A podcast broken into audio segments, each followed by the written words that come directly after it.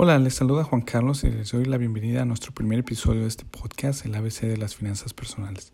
Gracias.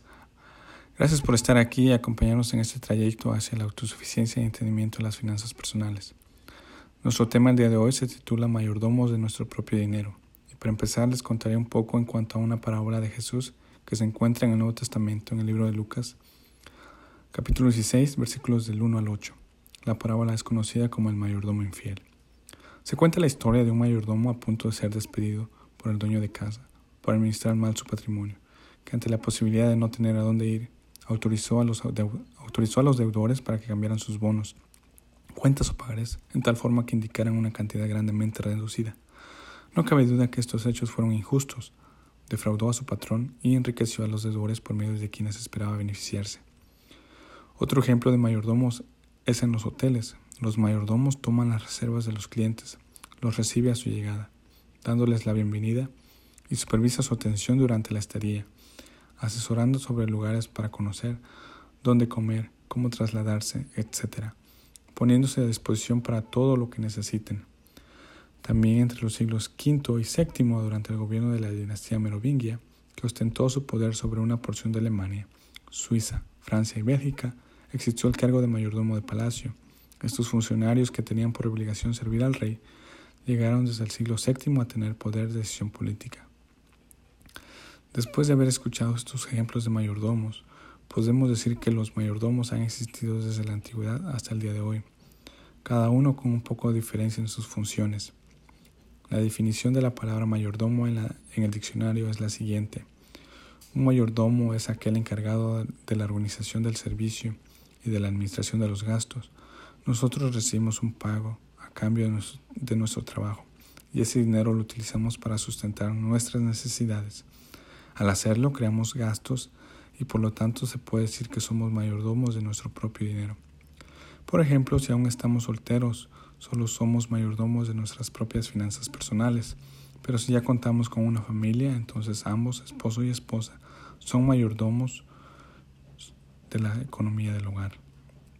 Hay diferentes tipos de mayordomos financieros, algunos con pocas habilidades financieras y debido a eso han llegado a sentir frustración y estrés al ver que su dinero no alcanza para todo. Algunos otros son mayordomos prudentes. En este caso, son aquellas personas que han aprendido a manejar sus finanzas de una manera adecuada, tal como llevar un presupuesto o llevar un registro de ingresos y gastos.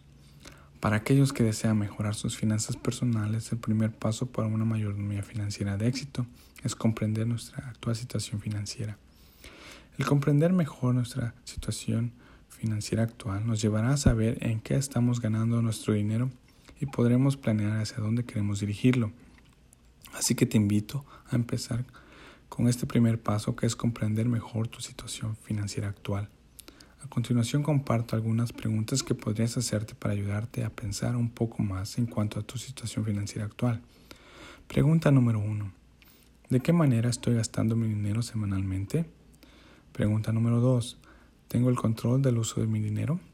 Pregunta número 3. ¿Gasto más de lo que gano?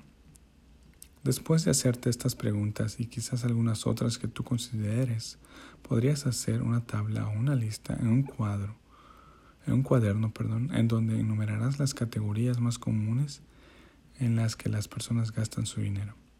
Encierra en un círculo aquellas en las que tú sueles gastar dinero. Durante las próximas semanas anota cada vez que recibas o gastes dinero. En una hoja de cálculo o en un cuaderno, crea una tabla en la cual aparezca lo siguiente. Fecha, descripción, categoría, ingresos y gastos. Debajo de cada una de ellas empieza a registrar cuando recibas dinero en la columna de ingresos. Si gastas dinero, registra la cantidad en la columna de gastos. Todo esto acompañado con la categoría, descripción y fecha. Quizás para muchos parezca difícil llevar a cabo este primer proceso, pero yo sé que con compromiso propio y con esfuerzo tú lograrás hacer de esto un hábito que te ayudará a mejorar tus finanzas personales, así que inténtalo. Y así llegamos al final de este podcast. Gracias a todos y nos escuchamos en nuestro próximo episodio del ABC de las finanzas personales. Hasta pronto.